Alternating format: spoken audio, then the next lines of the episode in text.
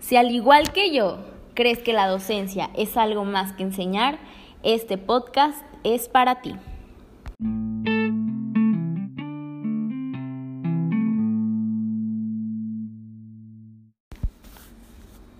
Hola, bienvenidos al primer episodio de su podcast, Una veladora a Piaget.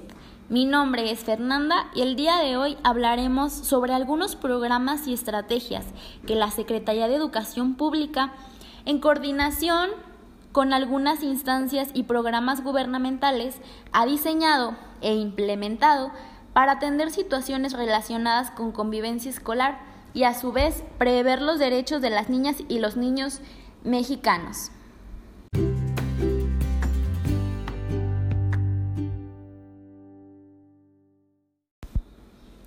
Como primer punto a abordar en este episodio, que a mí en lo personal me parece de gran importancia y sumamente fundamental y muy oportuna eh, la serie de estrategias que la Secretaría de Educación en coordinación con Derechos Humanos nos está planteando, que es este, este paquete de seguridad y convivencia escolar en el cual voy a abordar de forma general y muy sintética para poder abordar cada uno de los puntos. Yo me estoy basando en el índice, pero voy a estar adentrándome y ejemplificando algunas aportaciones que nos marca este paquete de convivencia escolar.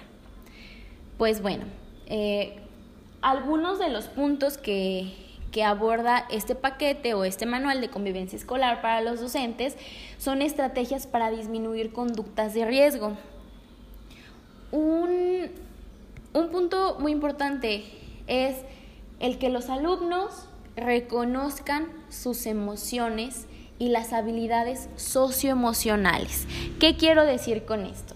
Es muy importante que sepan qué es la felicidad, qué es el enojo, qué es la tristeza, que sepan identificar qué influencia tienen en su actitud, en su día a día y que nosotros como maestros podamos tener herramientas para identificar esta serie de actitudes hasta cierto punto normales y naturales en un alumno. El nosotros poder conocer de qué manera actúa este alumno cuando tiene un desarrollo socioemocional sano nos da un campo de posibilidades muy abierto a poder detectar anormalidades actitudinales en un alumno. ¿Sí? Y pues bueno, uno de, los ejemplos de esta estrategia que nos marca el primer punto se llama mochila emocional, que es una estrategia para disminuir conductas de riesgo y pues consiste en que los alumnos tienen que llenar su mochila emocional de valores y habilidades socioemocionales como es la empatía, la asertividad, la seguridad, confianza, integridad, autoestima, respeto, asertividad. Y cada una de estas habilidades, cómo las pueden implementar o llevar a cabo con sus compañeros de clase.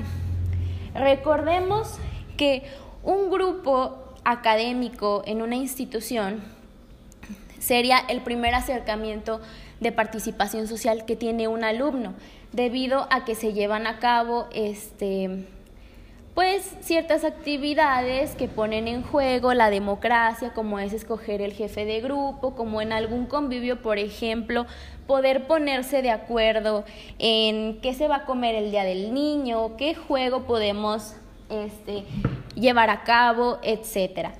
Cada una de estas habilidades socioemocionales le permiten al niño interaccionar de forma sana con sus demás compañeros, lo que posteriormente y en una edad más avanzada le va a dar herramientas para convivir de forma sana en una sociedad y participar pues de una forma benéfica.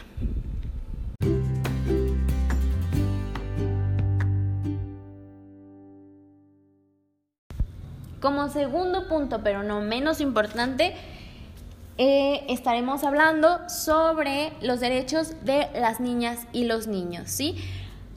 Para poder fundamentar este punto, nosotros estuvimos revisando la página cndh.org.mx, diagonal niños, niñas, diagonal derechos humanos. ¿Ok? para tener datos más precisos. Y bueno, aquí como el primer apartado que nos arroja esta página web es Derechos humanos de niñas y niños. De conformidad con la primera parte del artículo 5 de la Ley General de los Derechos de las Niñas, Niños y Adolescentes, son niñas y niños los menores de 12 años y adolescentes las personas de entre 12 años cumplidos y menos de 18 años.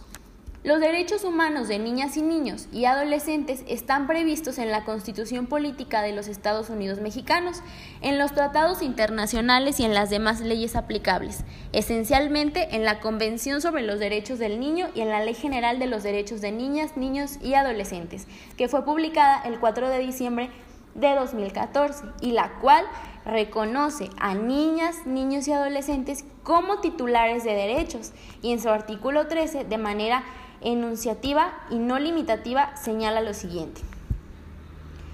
Los niños y niñas mexicanos tienen derecho a la vida, a la supervivencia y al desarrollo, derecho de prioridad, derecho a la identidad, derecho a vivir en familia, derecho a la igualdad sustantiva, a no ser discriminado, a vivir en condiciones de bienestar y a un sano desarrollo integral a una vida libre de violencia y a la integridad personal, a la protección de la salud y la seguridad social, a la inclusión de niñas, niños y adolescentes con discapacidad, derecho a la educación, al descanso y al esparcimiento, a la libertad de convicciones éticas, pensamiento, conciencia, religión y cultura, a la libertad de expresión y de acceso a la información, derecho a la participación, de asociación y reunión, derecho a la intimidad, derecho a la seguridad jurídica y al debido proceso, derechos de niñas, niños y adolescentes migrantes y por último, derecho de acceso a las tecnologías de la información y comunicación, así como a los servicios de radiodifusión y telecomunicaciones,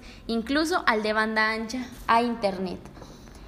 Muy bien, el conocer toda esta serie de derechos a los que son acreedores nuestros niños, como pudimos darnos cuenta, no solo mexicanos, sino también que se prevén los derechos de los niños inmigrantes, nos da un campo de posibilidades de no caer en un delito. ¿ok?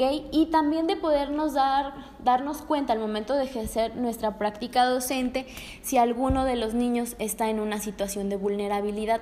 Esta página en lo personal considero que está muy completa debido a que nos menciona los derechos a los que son acreedores los niños, como ya lo mencioné. Si tú le das clic, em, te pone de forma más específica en qué consiste cada uno de ellos. Así también eh, te facilita material para trabajar, para que los niños conozcan cuáles son sus derechos, videos interactivos y asimismo vienen juegos, que esto me parece este pues de mucha ayuda, ¿sí? Porque es algo más atractivo, que se les facilita más y que te da un campo de, de oportunidad a gestionar el aprendizaje en este ámbito muy, muy, muy oportuno.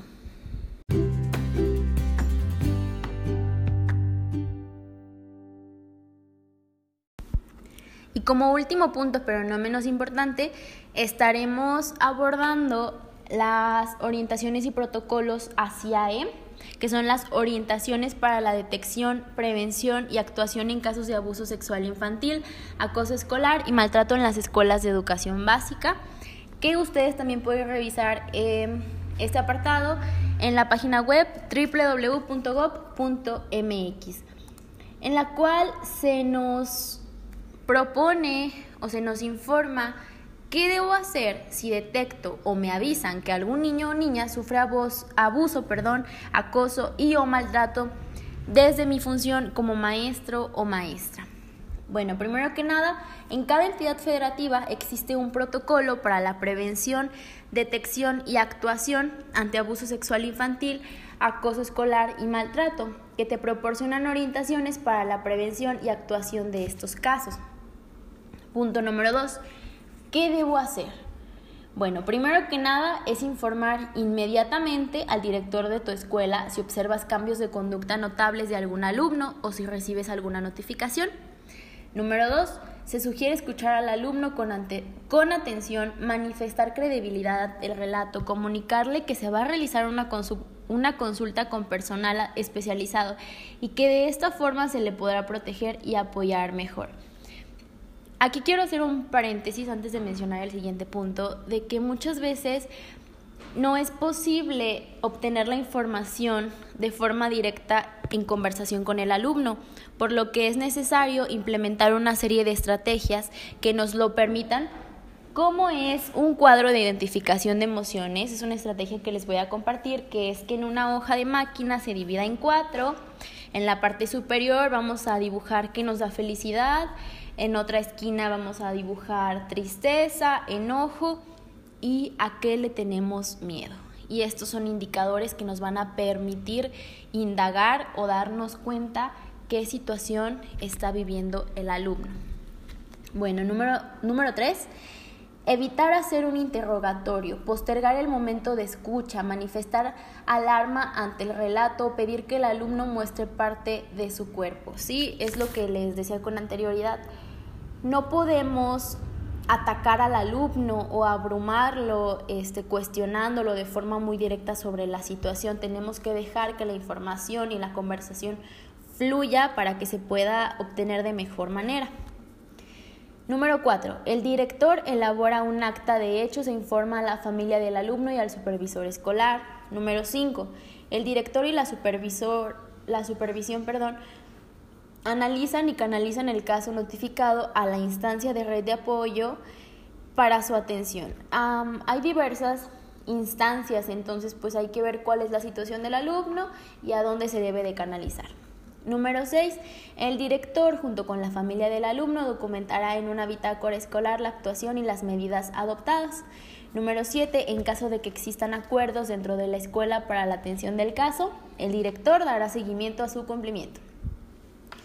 Número 8 y último punto. Consulta el protocolo de tu entidad federativa en la página www.gov.mx Escuela Libre de Acoso, diagonal es, diagonal artículos, diagonal protocolos. Y pues bueno, así concluimos con este podcast. No olviden que es muy importante informarnos, conocer los conceptos, instancias y estrategias que se nos propone por parte de la Secretaría de Educación Pública para disminuir las situaciones de riesgo y para poder atender y actuar una situación de este tipo.